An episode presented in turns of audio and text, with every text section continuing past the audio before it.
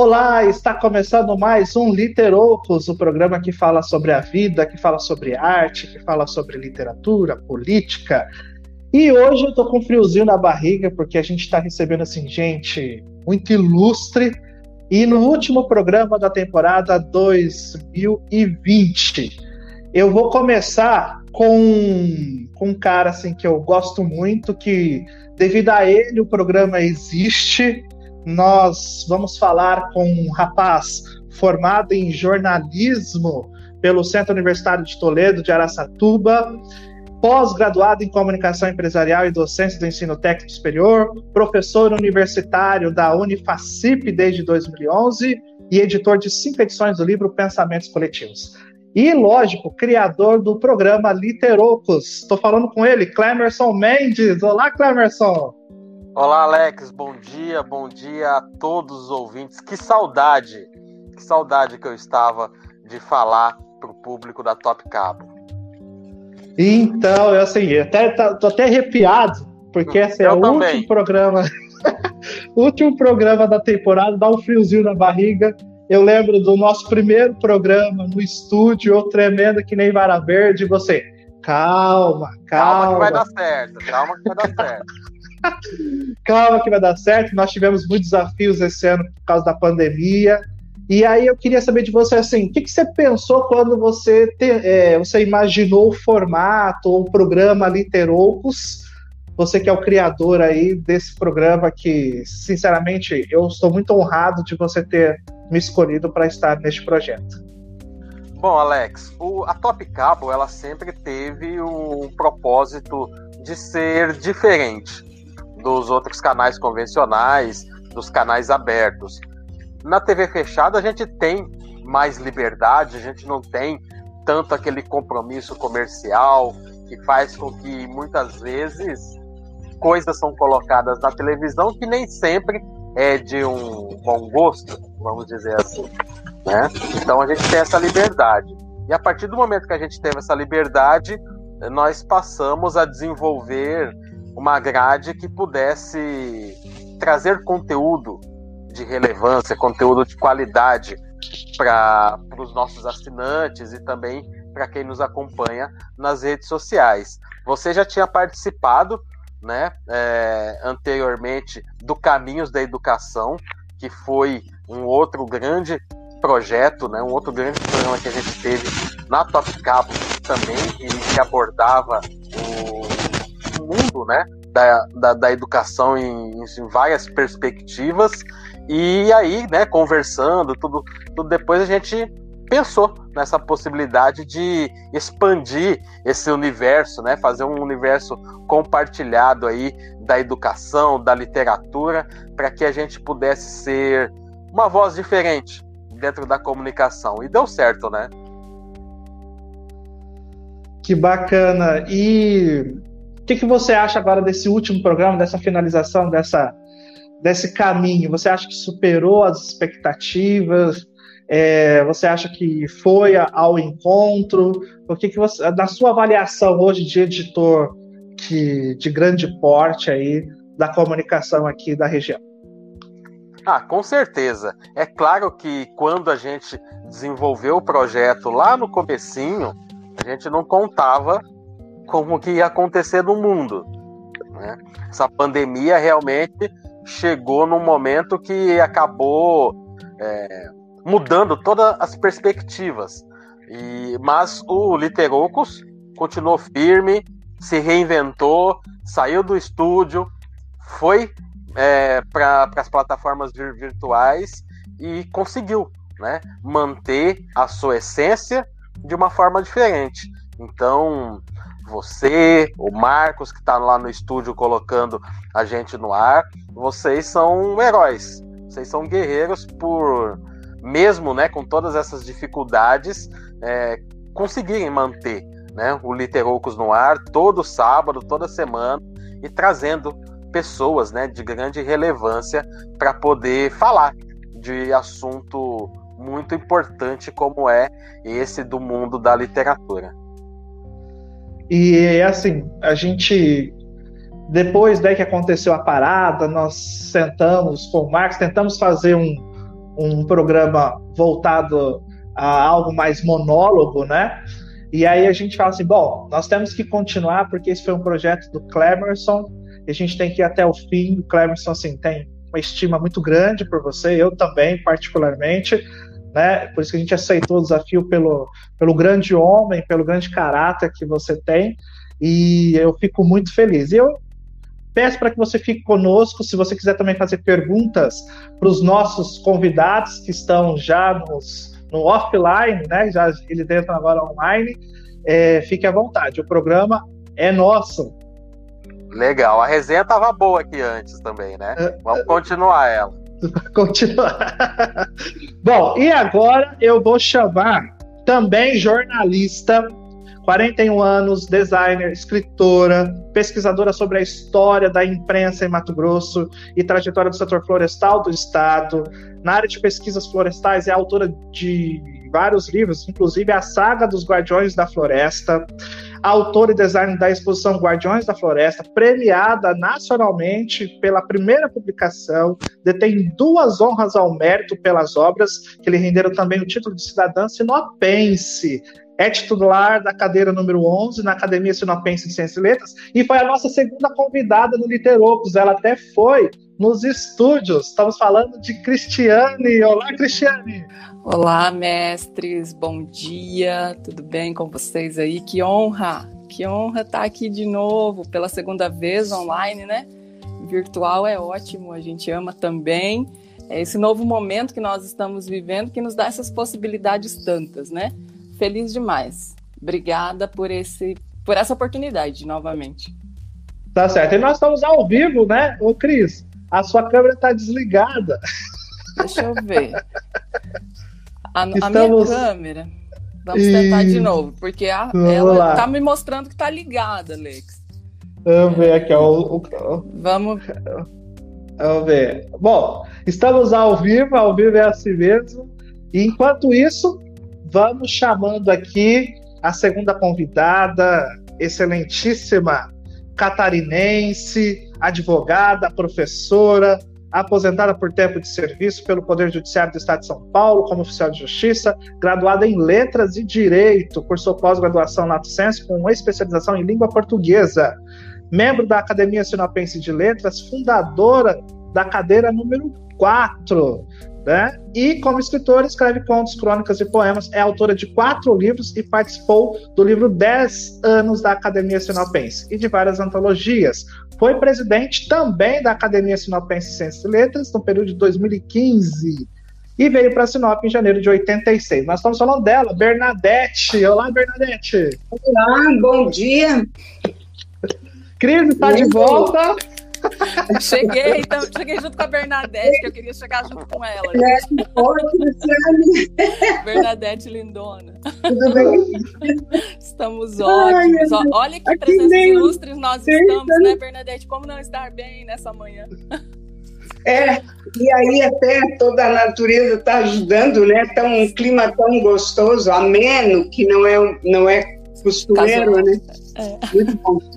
Gente, eu estou muito feliz ter três pessoas que hoje fazem parte efetivamente da minha vida, da minha trajetória, né?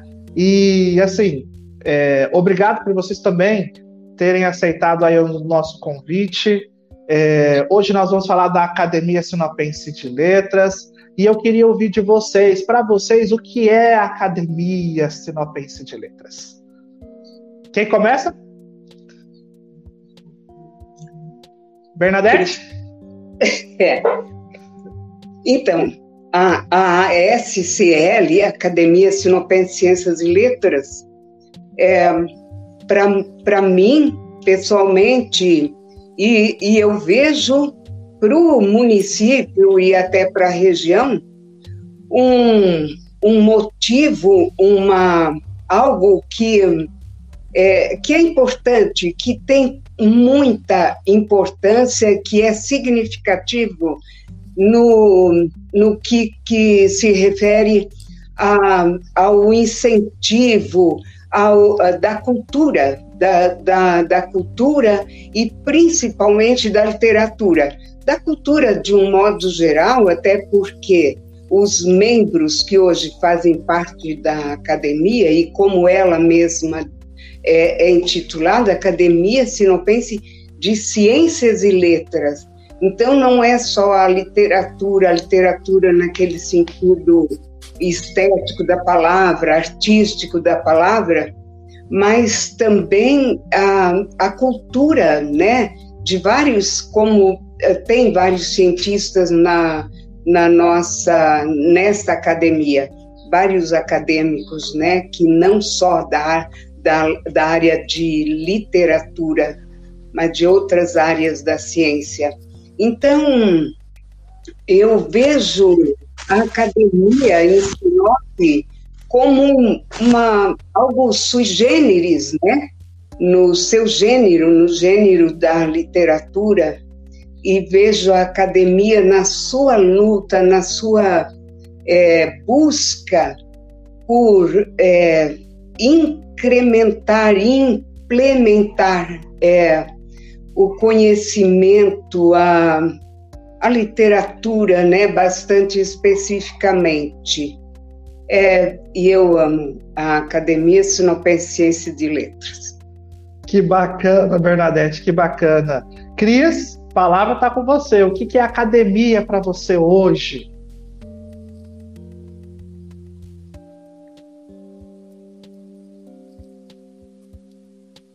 Vamos ver.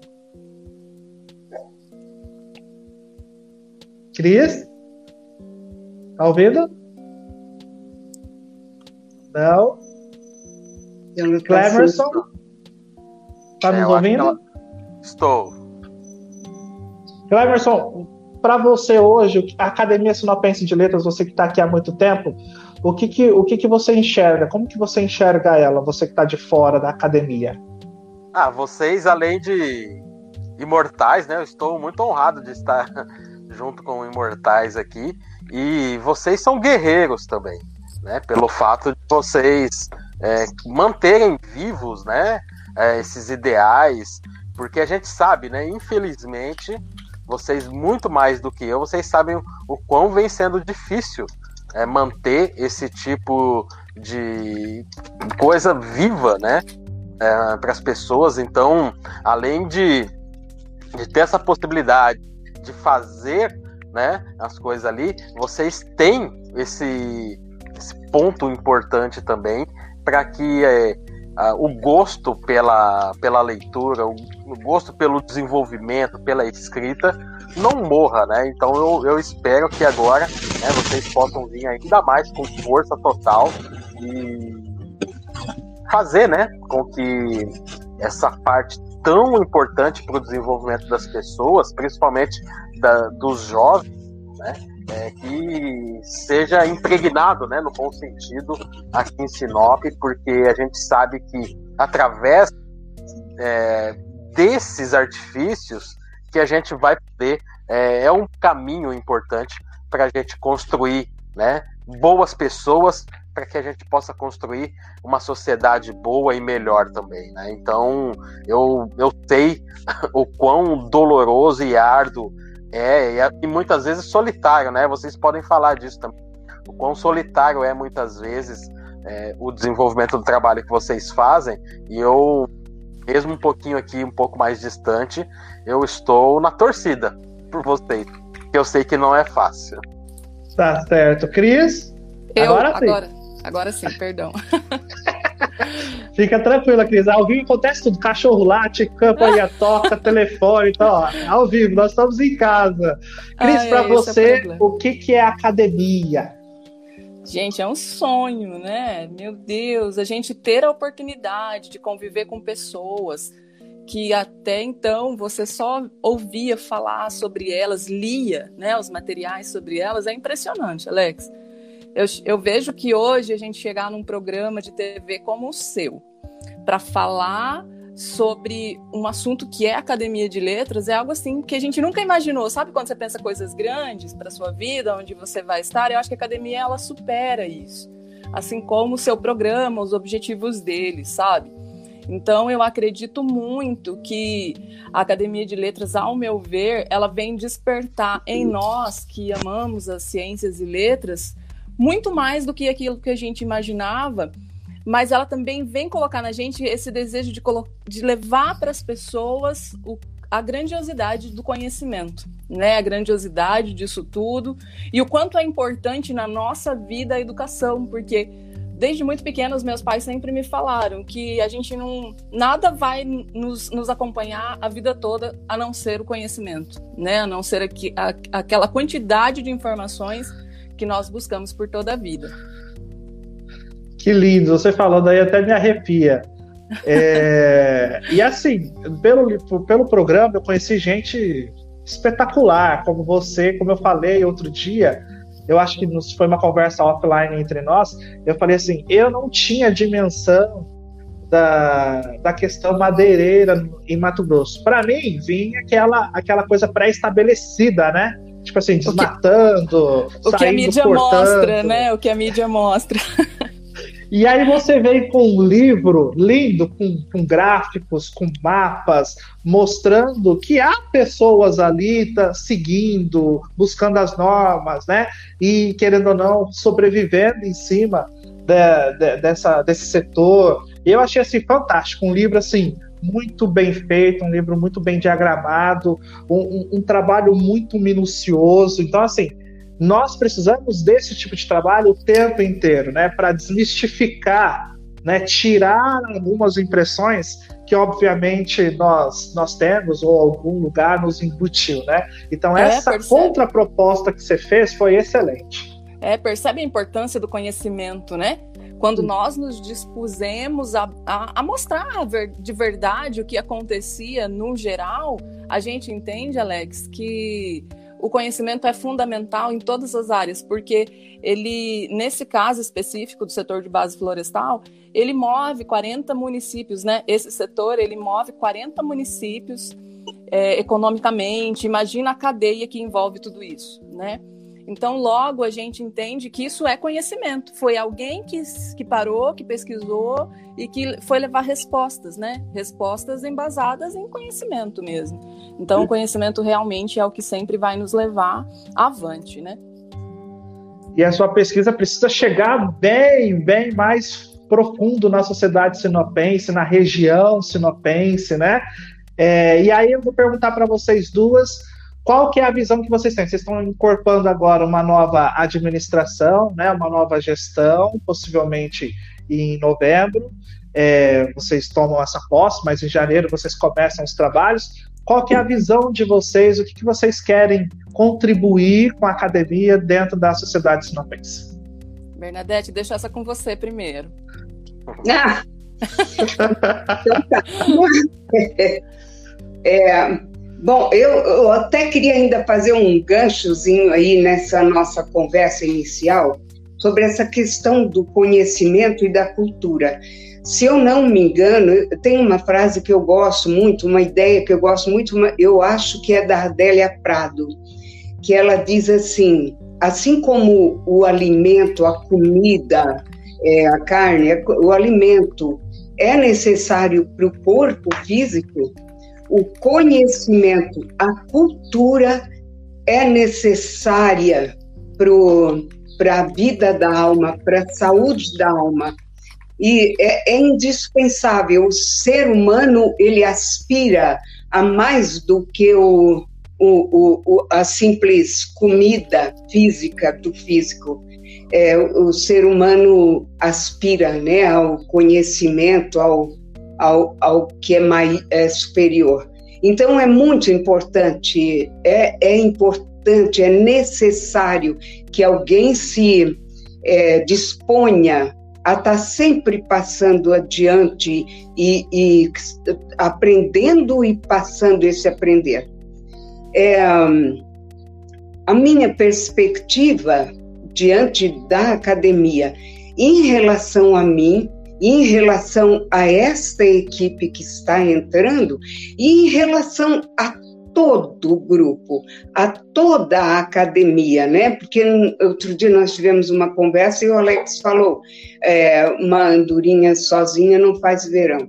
Não fazemos. E, e essa coisa solitária, né, que o professor falou, esse sentimento de solidão, quando se quer fazer alguma coisa, mas se é impotente porque é, por causa de, desse vazio ou de estar sozinho. Então, eu sei do nosso grupo, da nossa potencialidade e a minha expectativa é das melhores. Eu sei que nós, depois desse ano tão, é, podemos dizer, sofrido, né? Difícil, é um, foi um ano de muito aprendizado. A gente não pode sim, se vitimizar também, mas não deixou de ser é, duro, né? E, e a gente aprendeu muito, é, aprendemos todos nós, eu sei. Então a expectativa diante, né, do líder dessa dessa gestão, né, o, o Alex, a Cristiane, eu eu tenho a expectativa de que todos todos juntos né? Nós somos, eu nem não lembro agora em quantos somos, mas já somos, se eu não me, eu não lembro. É, mas e todos com potencial individual incrível, imagina somando, né? E fazendo um conjunto. Essa a expectativa e eu creio firmemente que nós agora vamos é, dar continuidade vamos superar esse ano, né, que não, que, que quase impossibilitou o mundo, né? E o mundo teve que sair daqui, sair dali, e, né, e se ajeitando, e a academia também está fazendo isso, né? Na verdade, nós não paramos, é, não fizemos muita coisa no coletivo, mas vamos somar esses nossos, esses nossos aprendizados e levar adiante essa academia que está ali a nosso pé. Isso mesmo. Uma grande oportunidade nós, nós estamos tendo nesse ano, como a Bernadette disse. Bernadette é minha grande mestre, né? Minha grande inspiração. Como ela disse agora, nós tivemos um ano muito atípico, né? Um ano de muita, muito aprendizado também. E eu uhum. creio que essa oportunidade da, que a Academia de Letras nos dá e nos dá a toda a sociedade, ela é um presente, né? Ela é um presente muito importante para toda a sociedade, né? Ah, sem, sem contar que nós temos a, na liderança, né, esse grande mestre que é o, o Alex. Meu Deus, é uma, uma grande honra. Eu acho que honra é uma palavra muito pequena, sabe? Esse mérito da gente poder compor essa, essa, essa, essa, essa, nova diretoria, né, essa nova chapa que concorre à diretoria desses próximos dois anos da Academia de Letras. A expectativa é que realmente a gente leve, sabe? Que a gente leve mesmo para as pessoas, uh, que as nossas ações, que ações de todo esse grupo, porque a Academia de Letras ela tem um grupo muito forte, sabe? É gente que pensa muita coisa, é gente que pesquisou sobre muita coisa, são admiráveis, né? É gente muito, muito grande de pensamento. Então, ali a gente tem todas as linhas de pesquisas, nós vamos desde o mais complexo da, da exatas até a, a, mais delica, a maior delicadeza da, da poesia. Né? E temos gente assim que nos surpreende a cada momento. Eu me lembro que lá no início, há uns oito anos atrás, nós tínhamos algumas apresentações, sabe? Sempre quando a gente tinha as nossas reuniões dos acadêmicos, cada um apresentava suas obras, ou pelo menos suas, é, o nicho de suas obras e de suas pesquisas. Gente, quanto aprendizado, sabe? Eu me sinto assim muito honrada por poder estar ali aprendendo com essas pessoas e, e, e vendo quanto potencial esse grupo da Academia de Letras, que até a sua formação final será de 40 pessoas, né? mas eu imagino a, aonde esse grupo, onde esse grupo está hoje, quanto de possibilidades e conhecimentos tem para não só as novas gerações, não é só o conhecimento, sabe, de técnico, não é, mas é, é novas formas de viver, sabe, trazer essa vivência com mais alegria, com mais paz, com mais objetivos reais, né? É, é mostrar isso mesmo, sabe? o, eu lembro que a gente fez um trabalho muito legal, né, Bernadette, que foi ir para as escolas, falar da academia, falar do nosso trabalho, e a gente se dividiu e fez isso. Foi muito gostoso, sabe? Mas eu acho que muito maior do que isso é a gente levar isso para a sociedade, sabe? É ir para a escola sim, mas é despertar de alguma forma o desejo na família, no pai de buscar um conhecimento novo. Né? Então, a minha expectativa em relação a esse novo momento da academia é que a gente que esse grande grupo de grandes homens e grandes mulheres continue com toda essa sede, sabe, de, de doar um pouco disso para formar a futura, sabe? O futuro das ciências e letras, não só de Sinop, mas por que não ser uma referência? Né? Uma referência para fora daqui, porque nós realmente é um grupo muito intenso em tudo, né?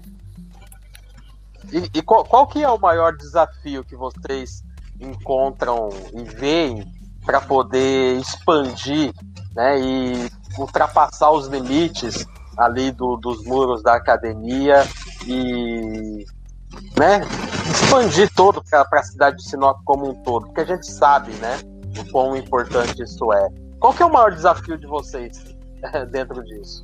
Eu creio que, na minha visão hoje, uma ferramenta muito importante que nós temos aí nessa digisfera, que é a tecnologia, sabe? É uma ferramenta muito importante é, é o celular, né? O celular que é o conhecimento na mão das pessoas, é o nosso grande aliado, mas é o nosso grande algoz também, né? Como é que nós vamos ou como é que o mundo vai mostrar para as pessoas que um minuto que ela pode estar tá fazendo coisas que não agregam em seu conhecimento frente a essa tela é, pode ser transformado em um minuto de grandes coisas, que vai agregar conhecimento e formar uma geração diferente, sabe?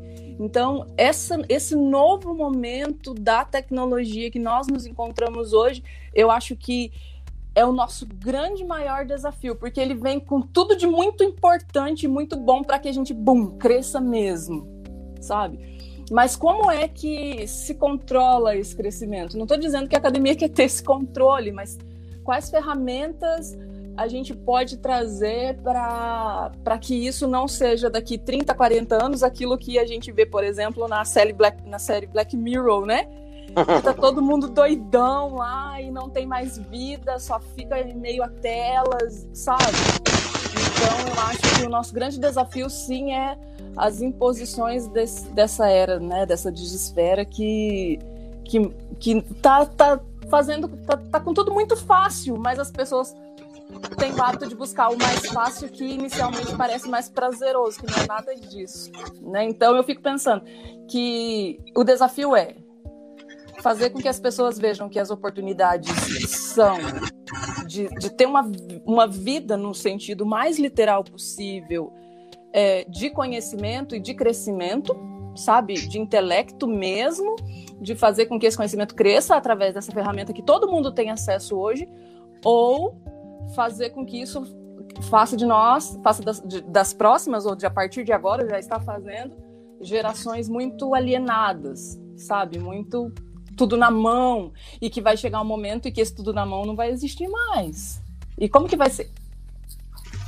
Posso emendar, Alex, uma outra pergunta? Claro, jornalista, claro. jornalista tem uma mania de gostar de fazer pergunta, né? E eu não me contenho, eu não me contenho. Claro. Não contenha-se, mestre, o não programa, contenha-se. O programa é nosso, você sempre pensa que o programa existe por sua causa, então... É, porque, é, eu, eu fico pensando assim, né? Eu fico pensando assim, e vocês também é, têm, um, têm esse papel importante. Como fazer para esses jovens de hoje colocar na cabecinha desses jovens que ler é importante e que ler pode ser algo gostoso. Como fazer isso? Bernadette, quer ficar com essa? Eu, eu ainda queria primeiro dar uma emenda, assim, continuar a resposta da, da pergunta e, e continuar a exposição da Cristiane, é, é, vendo um outro lado de grande dificuldade da academia, e isso né, vem lá do berço da academia, é a situação financeira, sabe? É muito difícil, é como eu falei, é, é, o que se busca, a gente busca aquele imediatismo, a comida, aquela coisa, e, e sempre em detrimento do conhecimento. Da, então, sobra pouco financeiramente para essa área, né? E nós não fugimos à regra de toda a instituição, de toda. Eu, eu, eu vejo assim uma grande dificuldade essa questão também, né? Além de toda essa essa dificuldade, esse, essa posição da Cristiane, também do lado financeiro, né, que provoca uma, um, uma barreira bastante grande, bastante pedras, né, para ser é, superada e tirada do caminho. É, como fazer o jovem gostar de ler? Eu, eu sou otimista em algum em, em, em um determinado ponto, até certa altura, porque eu vejo, apesar de eu sempre fui professora, graças a Deus, a minha grande, é, é, profissionalmente, a minha grande é, é, compensação na vida. E então, eu estou afastada hoje da educação, principalmente da educação né, de crianças, de jovens, mas eu tenho visto é, uma moçadinha bonitinha lendo, sabe? E eh, tu vê assim, é, nós temos um grupo, né, um projeto bonito de é, produção de antologias, é, tem pessoas bem jovens, tem até crianças nesse projeto fazendo poemas, fazendo. É, então, eu, eu sou bastante é, como é que é, é, positiva nesse sentido e como é, implementar isso e como fomentar esse prazer quando, é, é, como a Cristiane falou, essa questão do celular, do celular, do celular. Então, eu creio que está tudo, todo esse projeto, esse compromisso está dentro da educação e, por sua vez, vai, vai estimular também os pais, porque aqueles uh, momentos, aquelas horas na escola não são suficientes, sabe? É, então, a educação no todo, a educação abrange a escola, que na verdade é mais para transmitir conhecimento, a verdade é essa, né? E, em casa, esse os pais precisam também eles gostar. Né? E, e a hora que descobrir é prazeroso demais. É, eu vejo que também seria alguma coisa que nós até tivemos projetos que não foram adiante, muito por essa questão financeira. Projetos para implementar na esco nas escolas, estimular a, a, a, leitura. Fizemos alguma coisa. Professor Ireneu, nesse sentido, foi assim o, o, o líder de projetos assim de, de a gente estar tá trabalhando na escola. Então, é um compromisso imenso da academia e só a educação. E educação eu não me refiro apenas a acadêmica, a escola, enfim, a escola, mas as famílias. Agora, como conscientizar as famílias? É serviço de todo mundo, é de, de instituições lidam com a sociedade, de todas as instituições, e mudar um pouco esse hábito que ele é tão recente, não é? A questão de celular, de computador, é recente, caramba. Então, a gente podia puxar um pouquinho e dizer, opa, nem tanto ao mar, nem tanto à terra, vamos, né? É, então, a gente pode, e, a, e é isso, é pela, pelo estímulo à leitura. Como estimular? Vamos estudar, vamos ver né, quais seriam as estratégias pedagógicas, as práticas pedagógicas da escola e a escola também vendo um jeito, e todas as instituições, enfim, a sociedade, como buscar, voltar atrás um pouco, se a criança só quer ver, é, sabe, aquele, aquelas coisas que ela gosta de ver, que não tem nada a ver com a leitura, com transmissão de cultura. Mas eu ainda re, reforço que eu sou bastante otimista e que eu tenho visto criança, moçada, moçada, juventude, é, e bem jovenzinhos até, lendo. Isso é muito bom. É, eu, muito bom. Eu vou aproveitar o gancho, então, já que nós estamos falando de incentivo à leitura nas escolas, na educação, vou trazer então para a nossa conversa a professora, ela é professora, ela é revisora, contista, blogueira e leitora. E ela é uma leitora muito assídua na questão digital também, nas plataformas digitais. É, os livros sempre estiveram presentes em sua vida, tanto para muitos, é a sua marca registrada. Está sempre carregando um que vai que surge uma oportunidade de ler algumas páginas. Nós estamos falando da blogueira que é assim super talentosa, Nádia Moreno. Nádia, tá por aí? Oi, bom dia a todos, tudo bem? Estou aqui ouvindo e assim, deslumbrada com essa equipe fantástica que está aí nesse bate-papo dessa manhã. Tudo bem com vocês, pessoal? Tudo bem, bem-vinda, Nádia. Obrigada. A Nádia é professora, revisora, trabalha em diversas editoras e é uma leitora assídua tanto no mundo virtual quanto no mundo físico, né? É, você consegue é, complementar a pergunta, ou complementar não, a resposta da, da Bernadette, da Cris, com a pergunta aí do, do nosso querido Clemerson? Como estimular essas crianças à leitura? Pois é, eu compartilho demais aí do pensamento da Bernadette.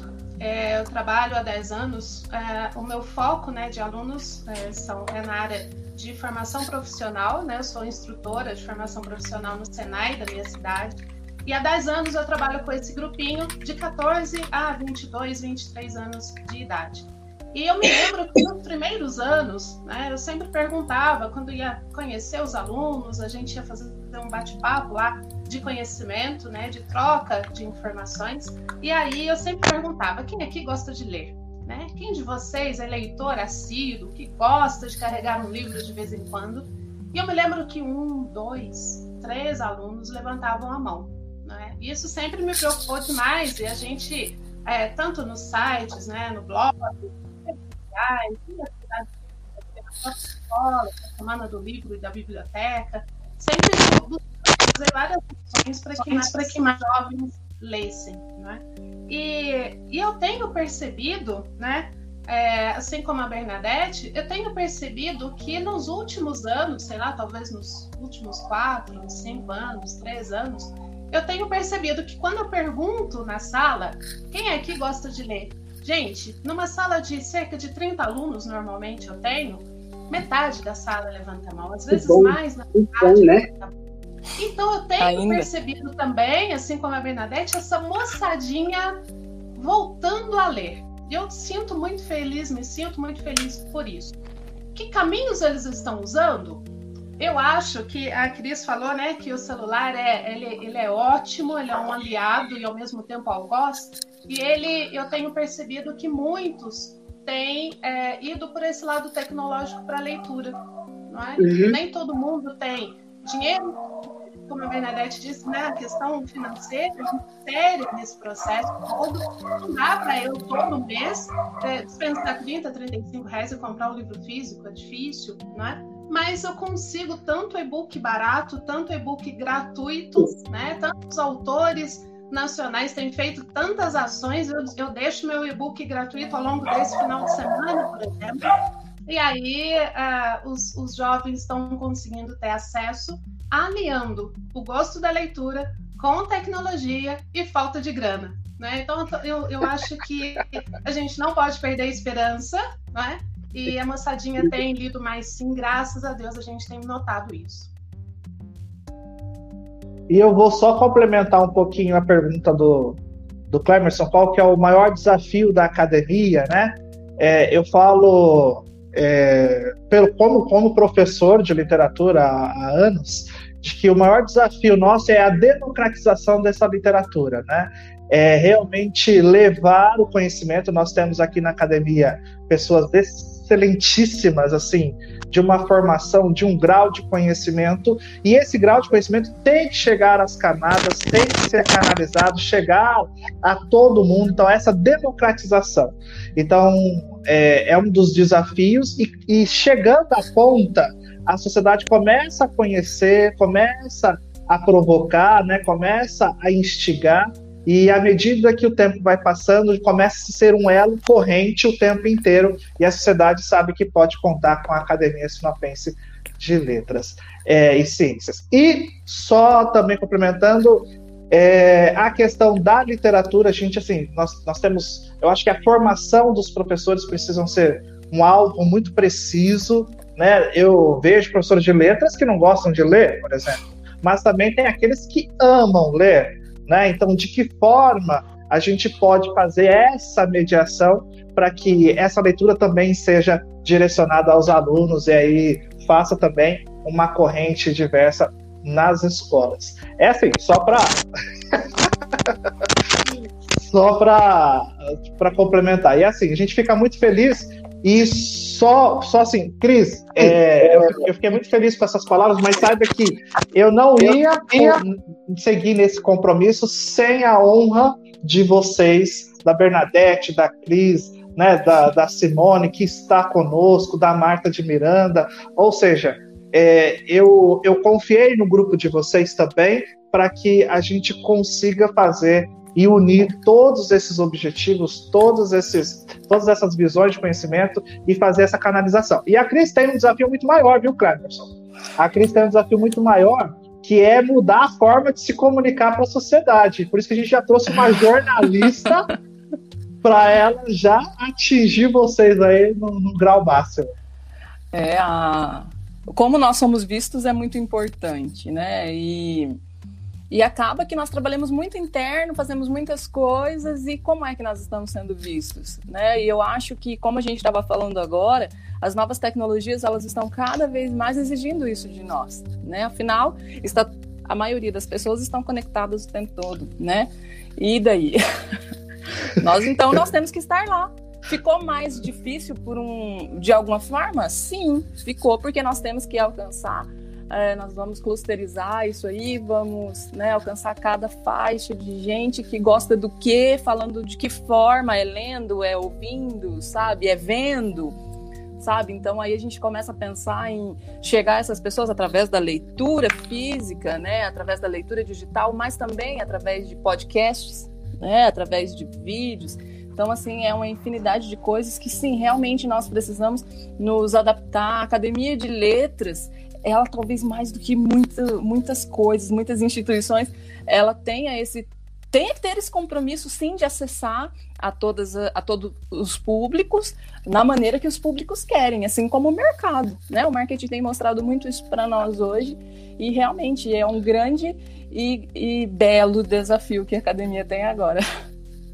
Posso pegar uma, uma pontinha aí e, e trazer uma novidade aqui para vocês? Talvez Eba. vocês devam gostar, em cima do, do que a Cris falou, é, que ela mencionou né, o podcast como uma ferramenta né, é, para isso. Eu estou orientando um trabalho de conclusão de curso é, que tem um pouco desse, desse objetivo. Né? Essa semana, inclusive, a gente gravou a primeira edição, que vai ser a edição piloto do, do TCC, que é um, é um podcast que vai é, o nome chama Vozes da Ciência. Uau! Nossa cara, ele, né, Alex? É, ele vai ter, ele vai ter o objetivo de é, trazer as pesquisas que são desenvolvidas nas, institu nas instituições de ensino, né? É, o NIC, FACIP, o NEMAT, IFMT, o F, né? É, trazer, né? Dar, dar espaço para esses projetos que acontece muita coisa boa. Nós temos pesquisadores fantásticos em Sinop desenvolvendo muita coisa e fica muito escondido. A sociedade não tem é, conhecimento disso, né? Então, através do podcast, a gente quer pegar essa ferramenta, seja uma forma de trazer, né, de dar evidência e também é, com foco nos jornalistas, na imprensa, viu, Cris? Para que o podcast seja uma forma também de pauta, né, para esses veículos. É, e muito legal isso que você está falando, Clemerson. Vem muito de encontro que a Nádia estava comentando agora com a gente, né? Que é sim profissionalizar, dar mais oportunidades para os professores fazerem melhor o trabalho deles, que sim está relacionado à educação acadêmica, não é assim? Mas também é expandir essas fronteiras, né? Levar para dentro da casa das pessoas, é incutir a cultura do conhecimento de verdade.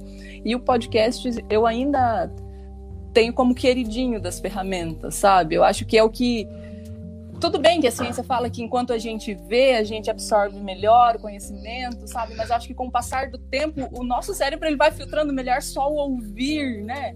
E eu sou apaixonada, sabe? E eu acredito muito que, que é uma ferramenta poderosíssima e que a gente precisa muito usar. E lembrando que o nosso programa depois fica disponível no podcast. Também. Literocos. gente, Bernadette, Cris, muito obrigado. Vocês vão ter aí um minutinho para se despedir. Né? Nós, nós, na verdade, deixamos 30 minutos para cada um. Nós, nós atingimos 50 minutos. Olha só como o papo é gostoso.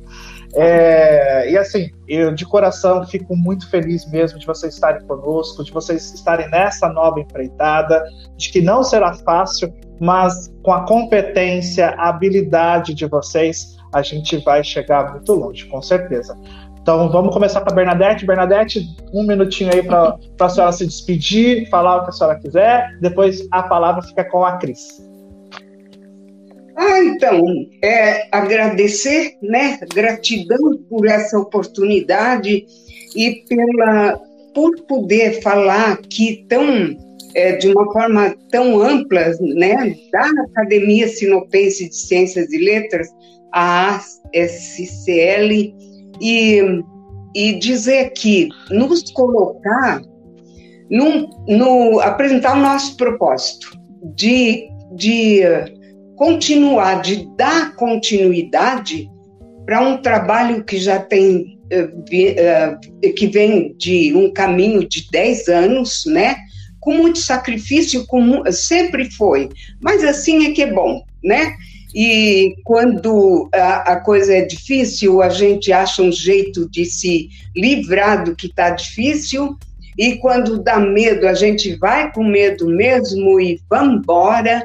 E obrigada pela oportunidade. Estamos aqui, né, com todo carinho e todo o propósito de dar continuidade ao trabalho já feito pela academia. Obrigada. Tá certo. Muito obrigado, viu, Bernadette? Cris, a palavra é contigo.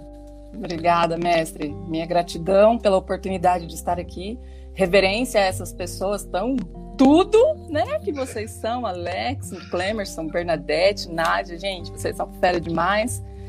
E eu acredito muito nisso novo que a academia está começando. É um grupo de gente muito importante, quando eu digo importante, é de mente, sabe? É, é um mindset impressionante que a academia vem trazendo ao longo desses anos, como a Bernadette falou. E está intrinsecamente ligado à educação, com certeza, mas é, saltando fronteiras, né? Saindo de dentro disso só das salas de aula e dentro das universidades, mas trazendo a universidade, trazendo a sala de aula lá desde os pequenininhos para dentro das casas das pessoas mesmo. Esse é um grande desafio que eu acho não só nosso, né, mas do mundo todo. E bora, né, para cima. Obrigada. bora, adoro quando ela fala bora, bora, bora. Cleverson, se quiser se despedir delas. Não, eu desejar, né, é, força aí nessa nova nessa nova empreitada de vocês aí no, no comando da academia e podem contar comigo enquanto professor né, da, da FATIP para desenvolver algum tipo de projeto. Enquanto jornalista, né, na, nas minhas tribunas, a gente sempre vai dar espaço né, para que vocês possam né, é, ter né, a evidência que vocês tanto precisam. Pode contar comigo sempre, viu? Tá certo. Gente, muito obrigado, Bernadette. Beijos no coração, Cris. Beijos no coração. E a gente continua aqui com o Clemerson e a Nadja. Continue acompanhando com a gente, lembrando que o nosso programa está ao vivo na Top Cabo, canal número 8 da TW Speech, no Facebook da Top Cabo e depois vira podcast, né? Já que nós estávamos falando do podcast. Nádia está aqui, Cleverson, porque ela foi uma das primeiras leitoras do livro que eu vou lançar agora em novembro. Na verdade, já está na pré-venda. É... E eu, assim, tenho muita gratidão pela Nádia, porque, assim, a gente sabe que o tempo é corrido, e mesmo assim ela tirou um tempinho cinco anos atrás para ler, tirou um tempinho essa semana para rever o livro, e, assim, a gente, a gente sabe que o, o dia a dia não nos permite muito a fazer isso, principalmente para dar um feedback a outra pessoa, e a gente, eu fico muito grata por existir Nadjas né? E lembrando que o nome da minha mãe é Nádia, viu, Nádia? E o nome da minha esposa é Nadiane, e o pessoal chama ela de Nádia também. Olha só. e nem é um nome tão comum assim, né, para termos tantas nessa, em volta aí do seu dia a dia. Bom, na, e agora já está chegando a gráfica, já está na pré-venda o livro Pacto dos Inteligentes. Eu não sei se vai dar para ver a capa aqui, o. Pacto dos Inteligentes. É um livro de suspense psicológico. Eu não sei se na época a Nádia já estava familiarizada com o gênero, se ela gostava do gênero. Eu sei que ela topou o desafio e foi, né, Nádia? E falar nisso, eu vou mandar um, um exemplar físico diretamente para ti. Vou adorar, vou adorar. Reler agora com o físico na mão vai ser outra, outra história. Outra história. Conte para nós qual foi sua sensação de cinco anos atrás e se essa sensação se perpetuou nessa revisão. Como é que foi encontrar o Pacto dos Inteligentes? Pois é. é lá no início foi, foi um tanto instigante, né, Alex? Eu comentei com você na época. Eu me senti melindrada um pouco com o título. Lá no comecinho eu estava lá assim: se você é inteligente, este livro é para você. E aí eu ficava, gente, mas inteligência é um negócio tão subjetivo, não é? É, eu falo com os meus alunos em sala de aula sobre as inteligências múltiplas, que não existe mais esse negócio de QI, de inteligência, e que todo mundo é inteligente de alguma forma na sua área, no seu conhecimento, nas suas é, características pessoais.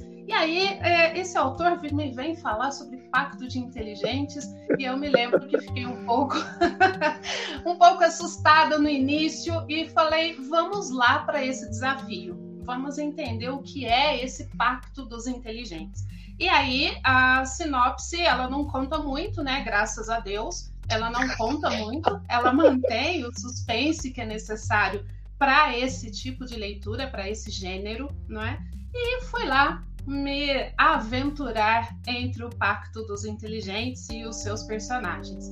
E eu me lembro bem que o início vem uma cadência bem tranquila, uma história que se passa né, dentro de uma escola, com os colegas, aquela rixazinha que a gente percebe, tanto entre professores quanto entre alunos, coisas assim bem naturais e bem comuns até, e nada de muito grande acontece.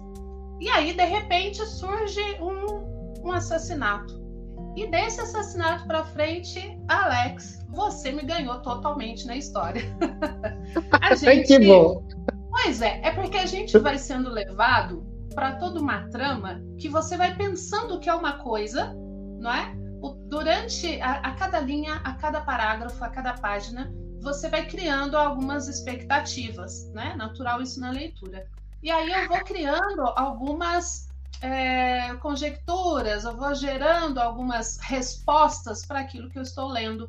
E aí eu gerava resposta, mudava uma página, não, não é nada disso, não. Peraí, Nádia, vamos rever, vamos refazer esse processo mental.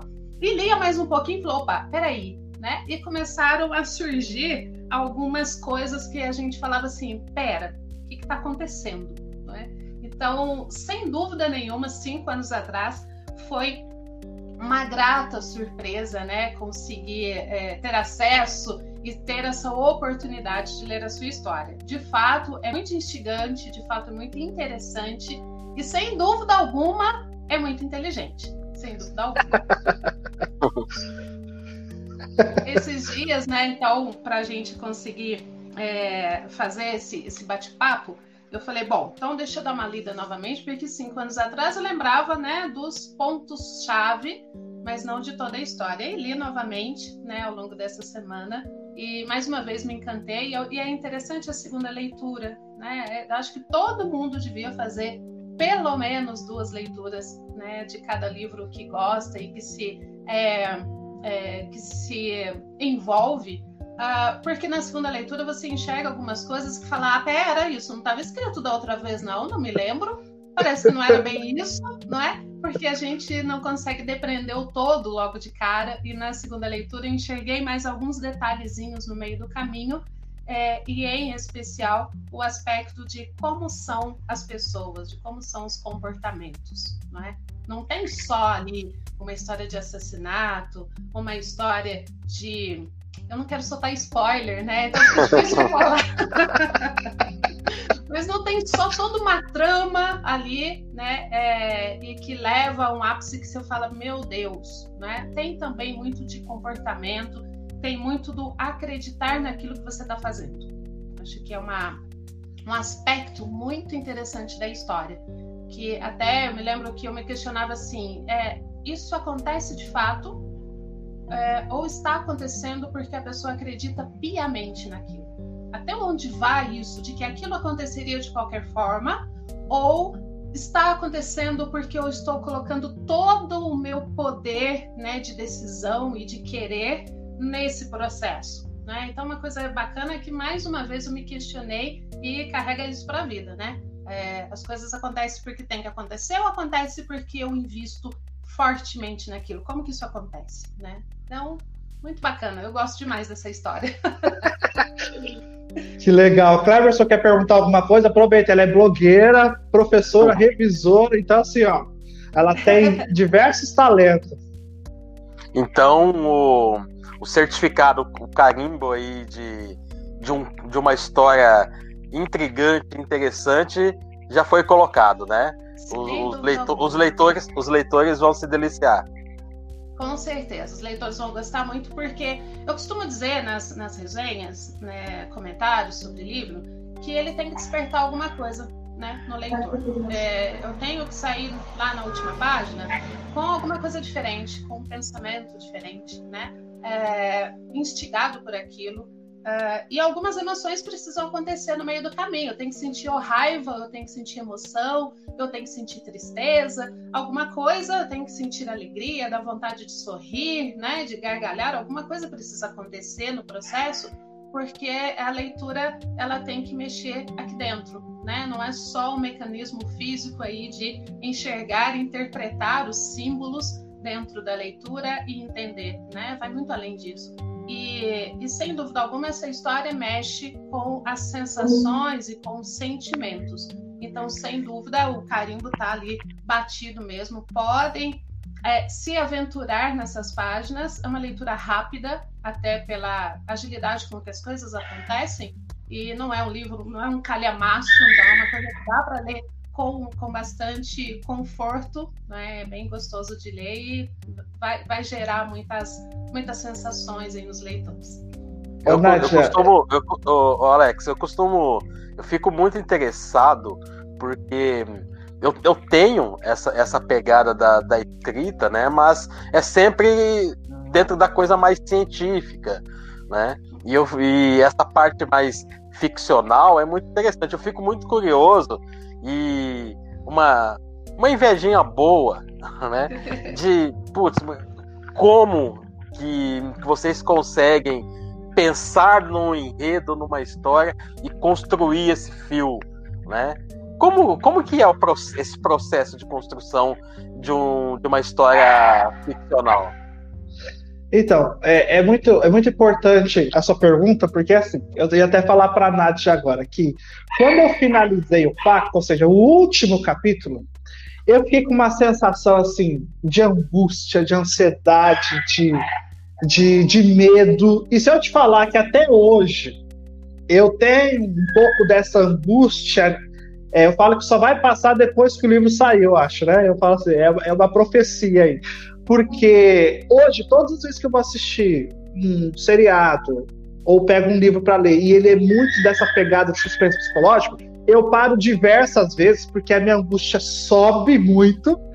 Parece que é uma coisa assim que vai, vai dominando toda a sua mente, e aí, mais devido ao pacto, para você ter uma ideia. Eu, aí eu, eu, eu, recebi uma palavrinha de uma da editora que eu não sabia que era. Ela falou assim: Isso que você teve é ressaca literária. Eu não sabia. então, assim, ressaca literária. Eu falei, putz, será que é a ressaca? Porque assim, eu nunca fiquei de ressaca, gente. Nunca bebi para ficar de ressaca, cabeça. E eu falei, será que é isso? Será então que essa é a sensação? Mas é uma sensação, assim, é, ao mesmo tempo boa, porque você está sentindo, vamos dizer assim, mas é muito impactante. Então, quando chega-se na, na parte que os dois vão realmente estar frente a frente depois de muitos anos, com todo mundo já sabendo o que está acontecendo, aquela parte foi a que eu delirei, tipo assim, eu comemorei, parecia que eu era o policial, mas à medida que o Oliver recebe a carta lá no final e ele lê aquela carta, eu me senti um, sei lá, foi um, é uma sensação assim que você vai do, do êxtase ao deprimente, sabe? Uma coisa assim, meio que. E aquilo que você falou é o comportamento. É, é interessante, aí vem, vem, a sua, vem a sua resposta, Clemerson, comigo. A, a pode depois falar mais, porque ela lê bastante livros assim, de diversos escritores. Mas, assim, é, o livro ele foi finalizado numa época em que eu estava muito triste. Eu, Alex, como alma, né? estava muito triste. Então, é, existia todo um aparato do acidente da minha mãe. Então, assim, tinha-se outras coisas é, dentro. Então, eu falo assim, que as palavras encaixadas, ela veio da alma.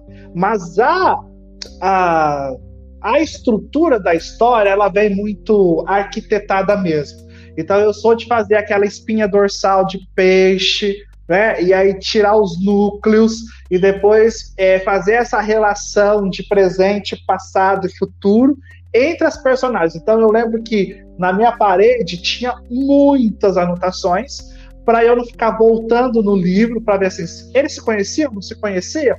Não, então, assim, realmente era uma parede lotada de informações, lotada de, de, de, de presente, passado do próprio personagem, e o que a Nádia disse sobre o comportamento humano, isso, isso foi bacana. Então, eu acho que eu, eu consegui finalizar o livro, porque quando eu estava muito deprimente, a única coisa que eu fazia na vida era observar as pessoas. Eu não falava, eu não não com, assim, não escutava música. Então, assim, eu ficava no hospital ali parado, na sala de espera, é, olhando para todo mundo, tentando adivinhar a história de todo mundo, arquitetando muitas histórias. E, e eu acho que a ficção é, é, bem isso: é você entender o comportamento e trazer. Uma vez uma blogueira me xingou imensamente porque ela falou assim que ela vem do aniversário, ela vem com a Rapunzel, né, que são duas obras minhas, e ela falava assim: como é que escrever com uma personagem feminina? Aí eu dizia assim, para mim é tranquilo, porque ser humano é ser humano. E ela, nossa, ela acabou comigo. Porque, tipo assim, é diferente, não sei o quê, não sei o quê. Assim, lógico que nas questões físicas, a vivência, isso, isso articula muito a pessoa. Mas ser humano, no fundo, no fundo, é ser humano.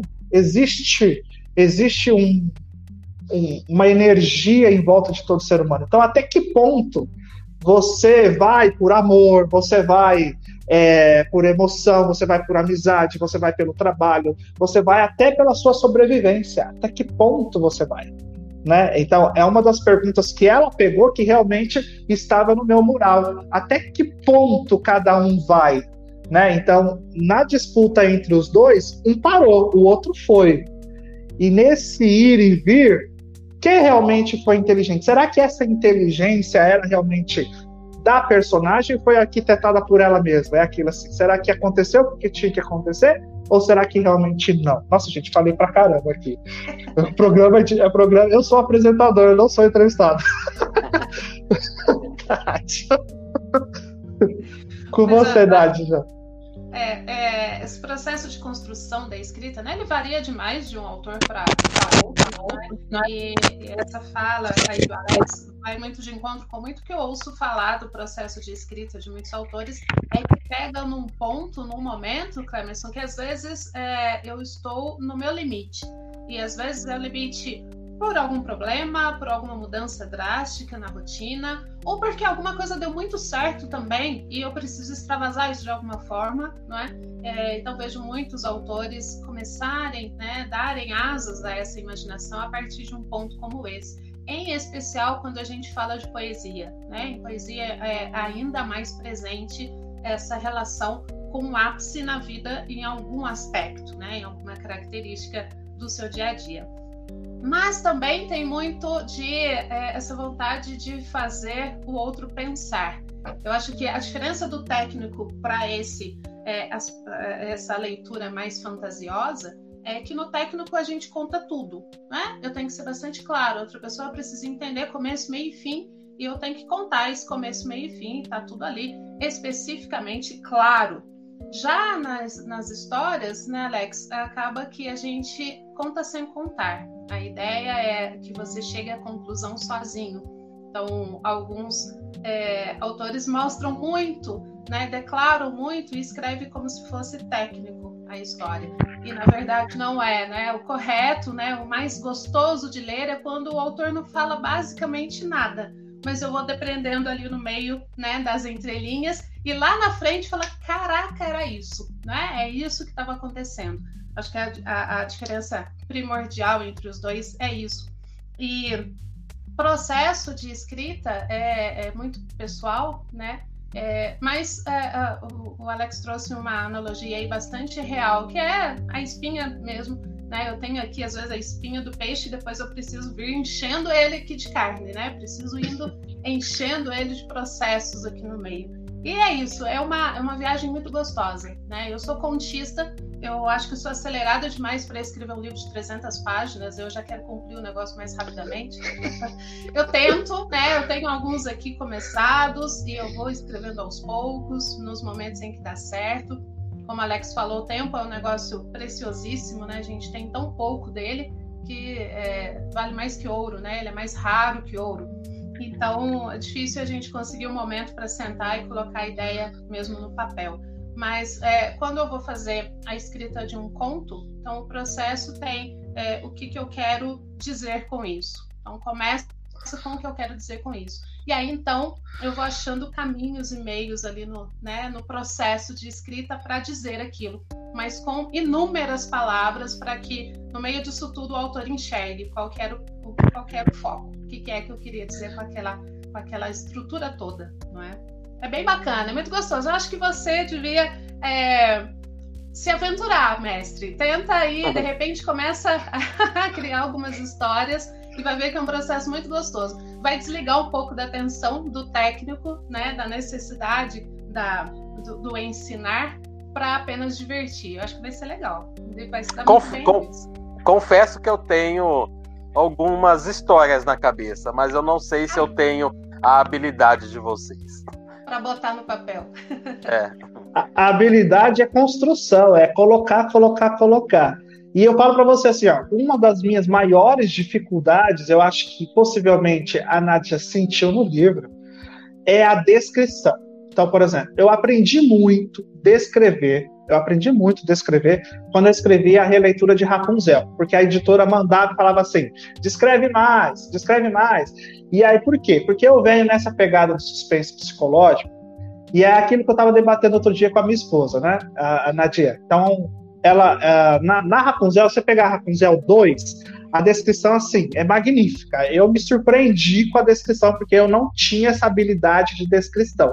Um tem as descrições que foram indicadas pela editora, porque ela dizia assim: você vai dar o mundo para a criança, então a criança tem que entrar no seu mundo. Como eu venho da pegada de suspense psicológico, eu sempre falo para minha esposa: eu não quero descrever, por exemplo, o Oliver especificamente, não quero descrever o Belmont especificamente, porque eu quero que as pessoas descubram quem elas são. É o Oliver ou o Belmont?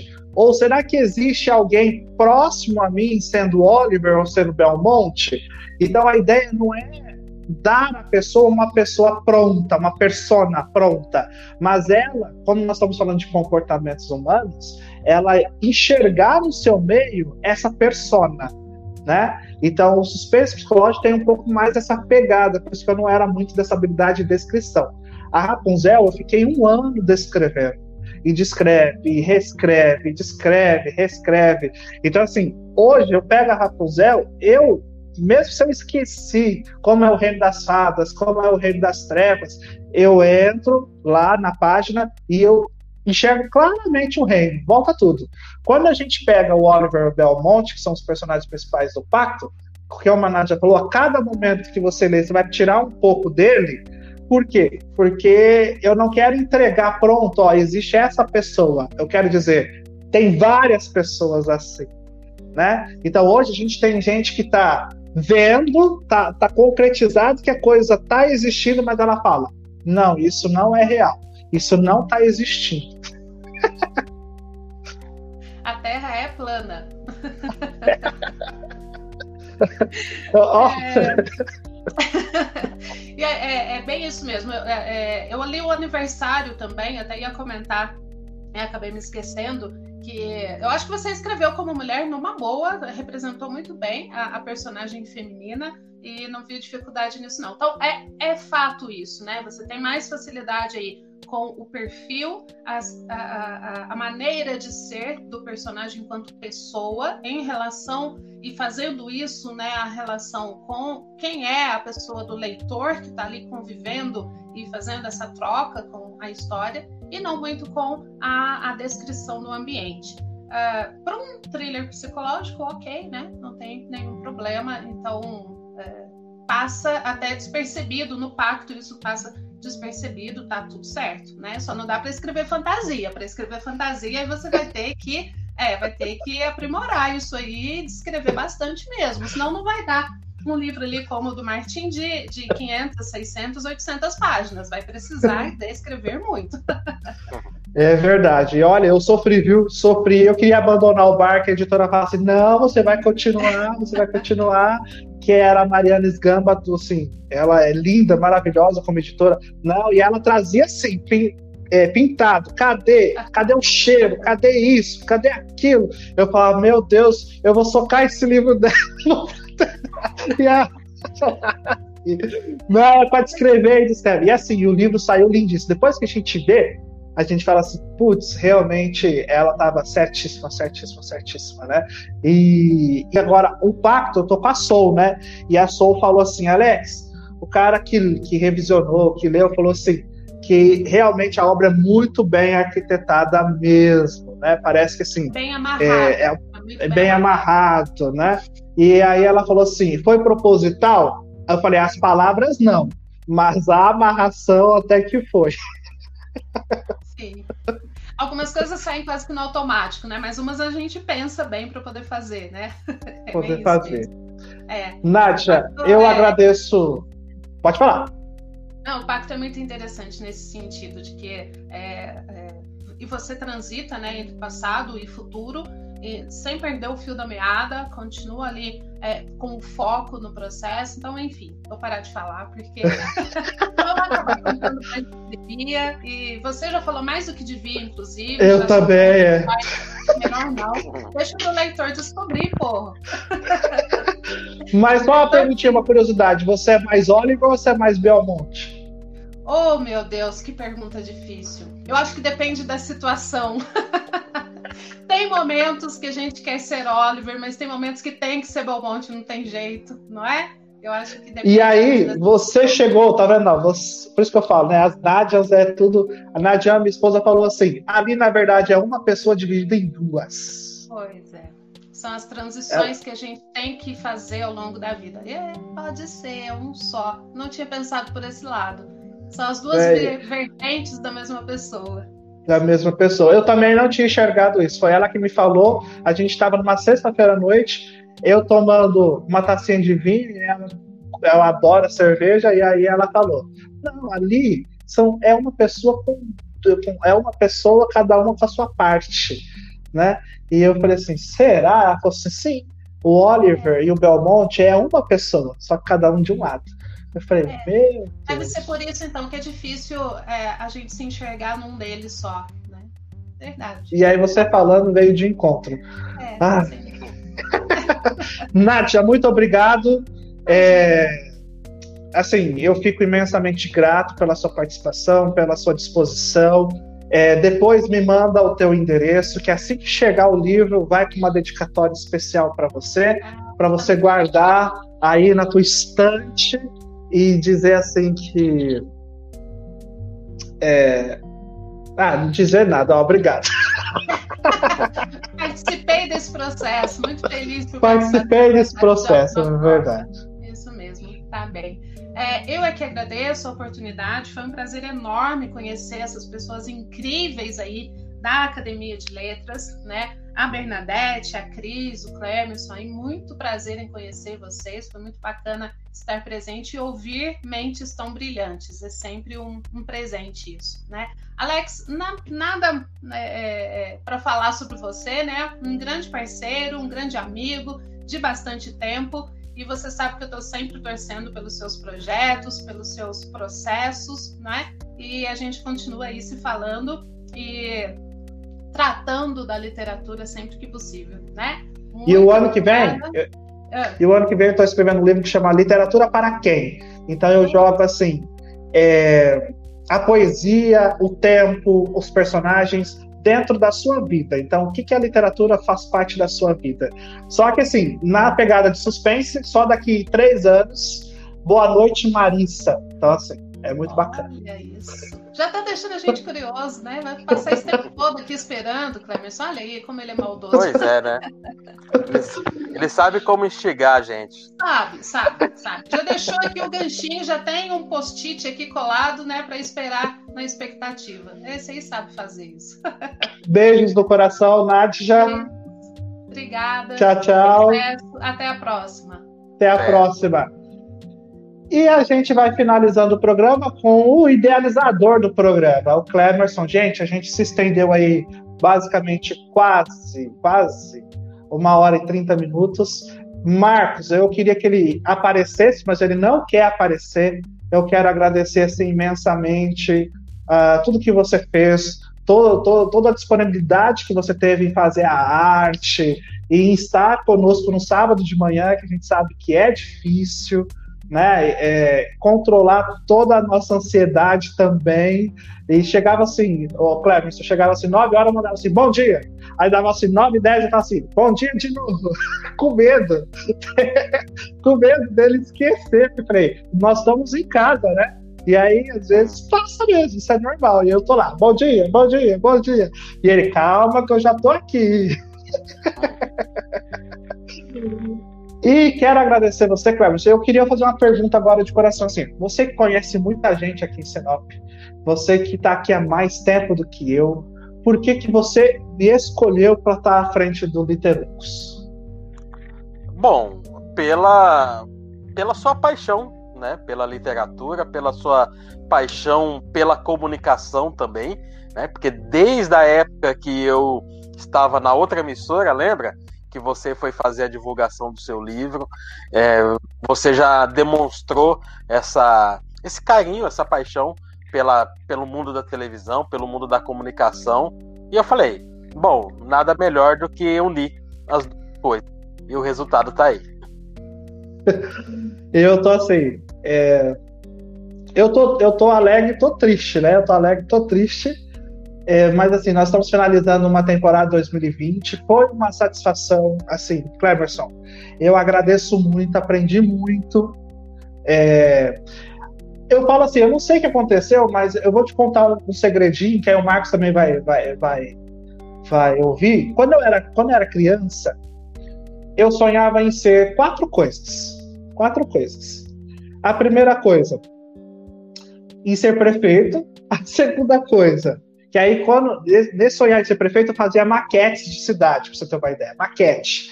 E aí eu ia inaugurando biblioteca, shopping, então, tudo na maquete. É, a segunda coisa, apresentador, então eu apresentava, chegava no Jornal Nacional que eu odiava, ia para o meu quarto lá, pegava o, o aquele aquele desodorante, né?